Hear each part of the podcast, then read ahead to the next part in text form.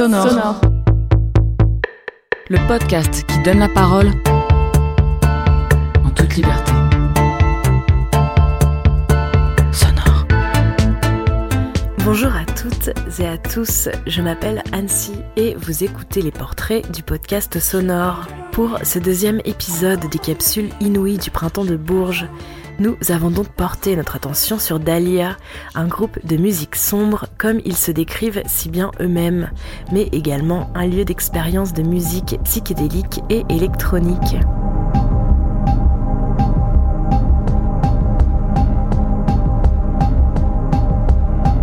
Originaire du Havre, Dahlia, c'est à l'origine Rachel, rejoint depuis peu par Simon, son partner in crime sur scène et en studio, où les références se croisent entre Black Angels et MIA.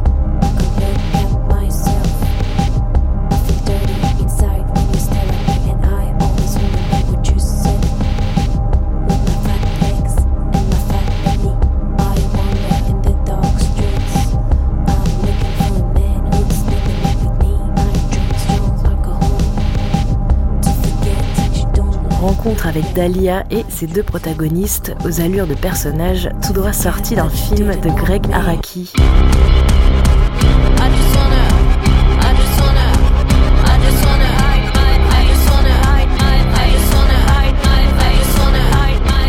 Pour commencer, Dahlia, quelles émotions vous ont traversé à l'annonce de l'annulation du printemps de Bourges? Et quels mots avez-vous pour l'ensemble des gens qui œuvrent pour ce festival? Bah honnêtement on s'y attendait un petit peu parce que pas mal de festivals euh, dans lesquels on était programmés ont annulé. Et donc euh, voilà quand la nouvelle est tombée bah on s'était un peu préparé psychologiquement je pense mais ça n'empêche qu'on était quand même assez déçus, puisqu'on avait quand même pas mal travaillé le, le, show avec des lumières, avec une scénographie. Donc euh, on, était, on était vraiment heureux de pouvoir jouer là. Et puis ça nous aurait permis aussi de hum, rencontrer des professionnels, des labels, des tourneurs, etc. Donc ça aurait été plutôt pas mal pour nous. Et dans tous les cas, euh, c'était la meilleure chose à faire au vu de la situation et on est, euh, on est tout cœur avec eux. On est intermittent aussi, donc euh, voilà, on a pas mal de dates qui se sont annulées, enfin toutes les dates même. Donc, euh, voilà, on sait que c'est beaucoup d'efforts fournis pour, euh, pour aucun résultat au final, donc c'est très triste et on est à fond avec eux.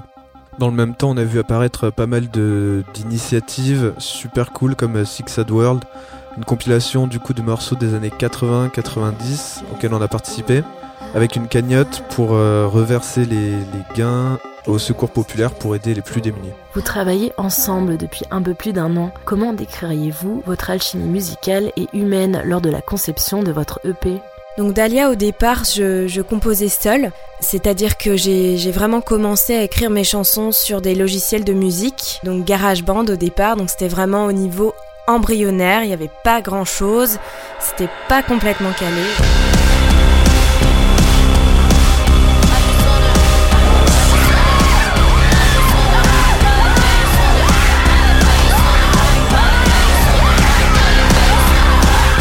Mais j'ai découvert euh, cette liberté de pouvoir euh, créer tout soi-même, c'est-à-dire les, batteries, euh, la basse, les synthés, etc.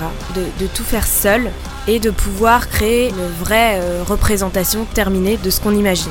Donc c'était vraiment beaucoup de liberté au départ pour moi, sauf que je ne souhaitais pas travailler seul. J'ai jamais voulu travailler seul au niveau artistique parce que je pense que une oreille de plus, ça apporte de toute façon beaucoup, beaucoup, beaucoup d'éléments, beaucoup de choses qui peuvent vraiment servir au projet. Donc j'ai rencontré Simon. Et effectivement, au niveau idéologique, artistique et humain, on s'est tout de suite très bien entendu. C'est-à-dire qu'on se, voilà, on, se mettait d'accord sur des thèmes communs et qui font partie de nous. C'est-à-dire c'est pas travailler, etc. C'est comme ça, ça fait partie de nous. Donc du coup, effectivement, on échange beaucoup sur euh, la psychanalyse notamment et sur le féminisme. Donc c'est vraiment des, voilà, des choses qu'on partage et ça nous permet d'écrire des chansons en lien avec des choses qui nous parlent. Donc je pense que c'est c'est comme ça qu'on a qu'on a réalisé cette EP. C'est quoi la recette de Dahlia pour faire un son qui vous plaît jusqu'à maintenant? Bah, il n'y a pas vraiment de, de recette euh, d'alliage, je dirais. C'est plus une recherche en fait euh, assez, euh, assez constante dans les sonorités, dans, dans la production des titres et dans les univers assez différents qu'on côtoie. Donc je pense que la recette au final, si on, fait vraiment des choses dans notre coin en fait qui nous plaisent, on se les envoie et on se dit bah ça ça me plaît pas trop, tiens ça on pourrait l'améliorer avec ça, on, on ajoute des idées, on enlève des idées et on fait vraiment un petit mélange de nos deux euh, univers et de nos deux manières de produire en fait. Donc c'est ça qui donne le, ce résultat, euh, ce résultat là. Et on n'a pas vraiment de limite en termes de style. Enfin, on est, on est très ouvert sur plein de trucs euh, modernes ou même anciens. Donc euh, voilà, on n'a pas de, du tout de problème avec le rap ou le RB ou avec euh, la new wave. Enfin, donc voilà, on, on, se dit pas, tiens, on va faire un morceau dans ce style-là. Il n'y a pas vraiment de, préparation avant la création en fait. C'est plutôt intuitif comme, comme processus. Vous pensez qu'être artiste se définit plus par une dépendance aux désirs et aux attentes des autres ou à son propre désir? Donc en fait, j'ai écrit ma première chanson à l'âge de 12 ans. Au départ, c'est vraiment arrivé comme quelque chose de très naturel, mais aussi dans une urgence, en fait, une volonté de d'écrire, d'exprimer certaines choses. Donc c'était très intime au départ. C'était vraiment un lien à mon désir propre, euh, une envie de, de, de créer, de, de, de, découvrir toujours plus de choses, etc. Et puis, il y a effectivement le, le désir des autres qui rentre en compte, parce qu'effectivement, s'il n'y avait pas le désir des autres, il n'y aurait pas d'art du tout s'il y a personne pour regarder ce qu'on fait et pour euh, s'approprier quelque chose de ce qu'on fait, il n'y a pas trop d'intérêt en fait finalement. Donc euh, ces deux questions, elles sont, elles sont un peu parallèles. Et en fait, euh, le désir des autres, il est très important, il est même fondamental, mais c'est vrai qu'il faut faire attention aussi parce que il ne faut pas non plus travestir sa musique pour plaire à tout prix en fait. Il y a, il y a quand même euh, chez nous, enfin vraiment une volonté de garder une direction artistique, quel qu'en soit le, prix aussi. Je veux dire, euh, évidemment que c'est important pour nous que euh, d'autres personnes puissent se reconnaître dans nos chansons, et je pense qu'on traite de thèmes oui, on parle de, féminisme, de violence conjugale, on parle d'angoisse. C'est disons que c'est des thèmes qui sont universels.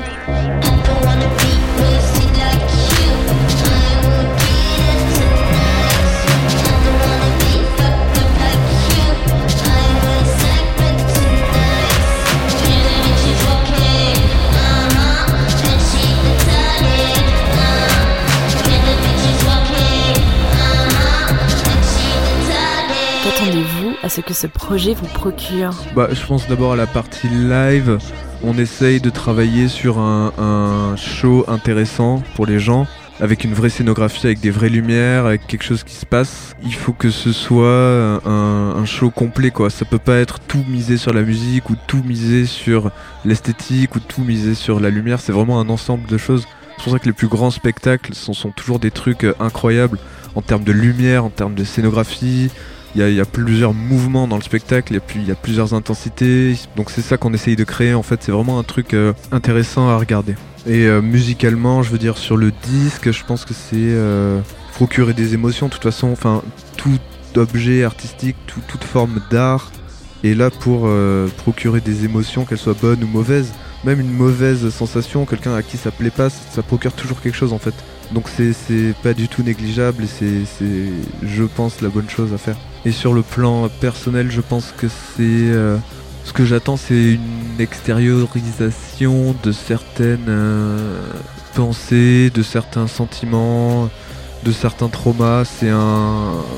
C'est vraiment, euh, c'est vraiment sincère en fait, je pense. Tous les deux, c'est vraiment nécessaire d'avoir ce projet pour nous, je pense.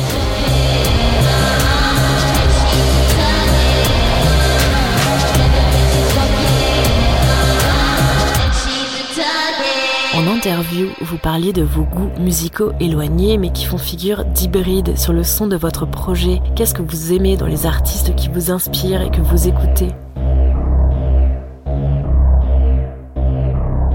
En fait, je pense que ce qui nous lie au départ musicalement avec Simon, c'est le rock. Dans le sens où on vient tous les deux du rock, et du coup on a chacun nos références, etc. Et c'est plutôt l'énergie du rock que le rock lui-même. C'est-à-dire que dans Dahlia, euh, voilà, je pense qu'il y a cette énergie quand même qui, qui vient du rock. Maintenant, individuellement, on a chacun nos références. Moi, c'est plutôt du côté de la pop. Il y a énormément de, de chanteuses qui m'ont marqué. Donc, il y a vraiment en premier Britney Spears, euh, que j'ai toujours adoré, que j'adore toujours. Gwen Stefani, notamment les anciens albums. Lana Del Rey. Tommy Genesis, Princesse Nokia, que je trouve très original. Euh, MIA. Nicki Minaj et Cardi B aussi dans, dans le hip-hop qui, qui ont vraiment un flow que, que voilà qui, qui m'intéresse beaucoup et je trouve d'autant plus quand on le mêle à d'autres genres musicaux que le hip-hop. Après moi ce que je trouve vraiment important c'est de garder une liberté dans ce qu'on écoute, c'est-à-dire qu'on peut écouter de la chanson française et Marilyn Manson, euh, Frustration, Sébastien Tellier, euh, Joy Division, enfin je veux dire euh, ne pas se, restreindre en fait parce que dans tout genre il y a des choses intéressantes à piocher et se nourrir de nouveaux genres c'est toujours très intéressant. Simon il m'a fait découvrir lui aussi son univers qui est plus empreint de Cold Wave, qui m'a fait découvrir Rendez-vous, je connaissais pas du tout. Il écoute aussi beaucoup d'électro sombre, par exemple Geza Felstein. Enfin voilà, disons qu'il m'a apporté aussi beaucoup de ces références de Cold Wave qui sont maintenant présents dans Dahlia en fait.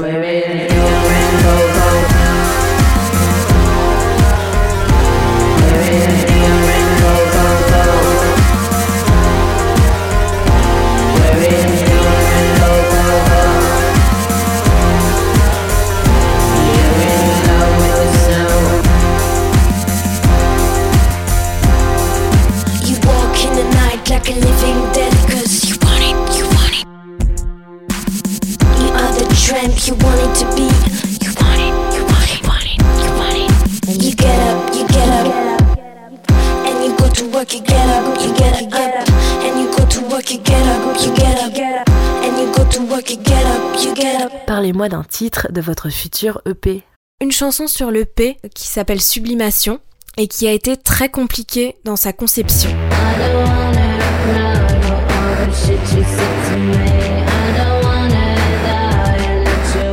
Donc c'est une chanson qui parle du processus créatif, qui parle du fait de sublimer vers l'artistique. Et en fait, on a vraiment été en difficulté.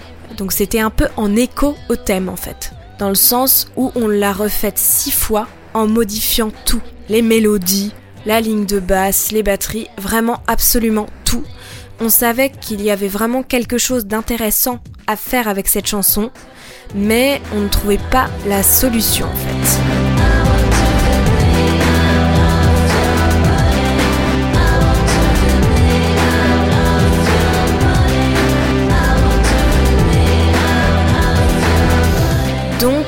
On a mis énormément de temps, avec beaucoup de recherches de sons, etc., pour arriver au résultat voulu.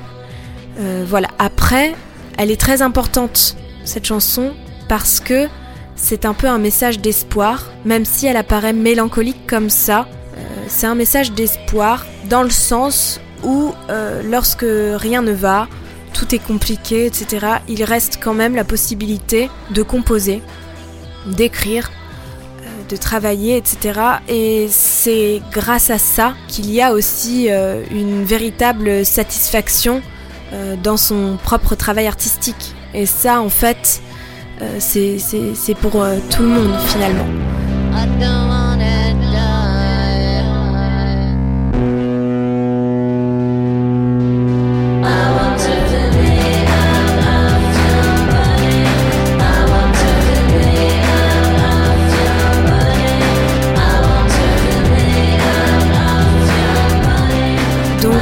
Ce que j'aimerais qu'elle inspire cette chanson, c'est un véritable message d'espoir en fait, que par le biais de la création, on peut arriver à être satisfait même dans des situations très compliquées.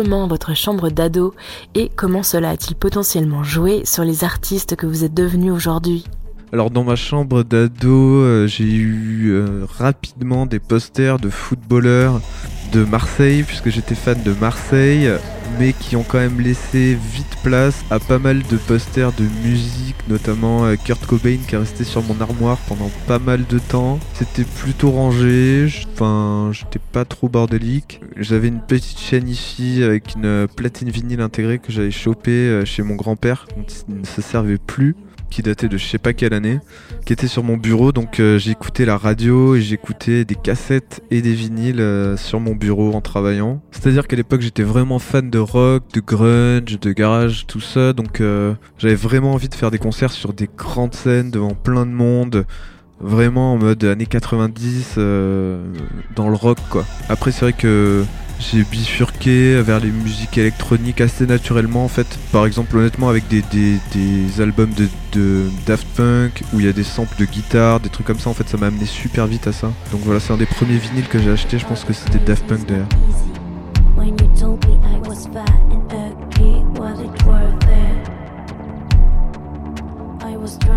Merci à Dahlia pour leur réponse.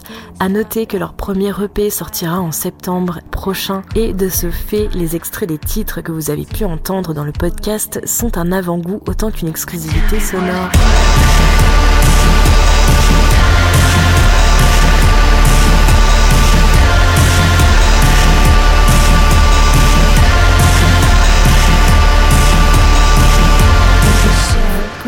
Tenir au courant de leur actualité en les suivant sur Facebook et Instagram grâce au lien prévu à cet effet dans la description. Notre prochain podcast sera consacré au groupe post-pop et lunettes noires marseillais. Il s'agit de Parade. Pour le reste, je remercie Laura Aupier à la réalisation, Paola Delfino pour son illustration spéciale capsule, encore plus particulièrement l'équipe du Printemps de Bourges et merci à vous qui nous écoutez. Le générique est une production de Morgane Blanc accompagnée de la voix de Sandra Nicole.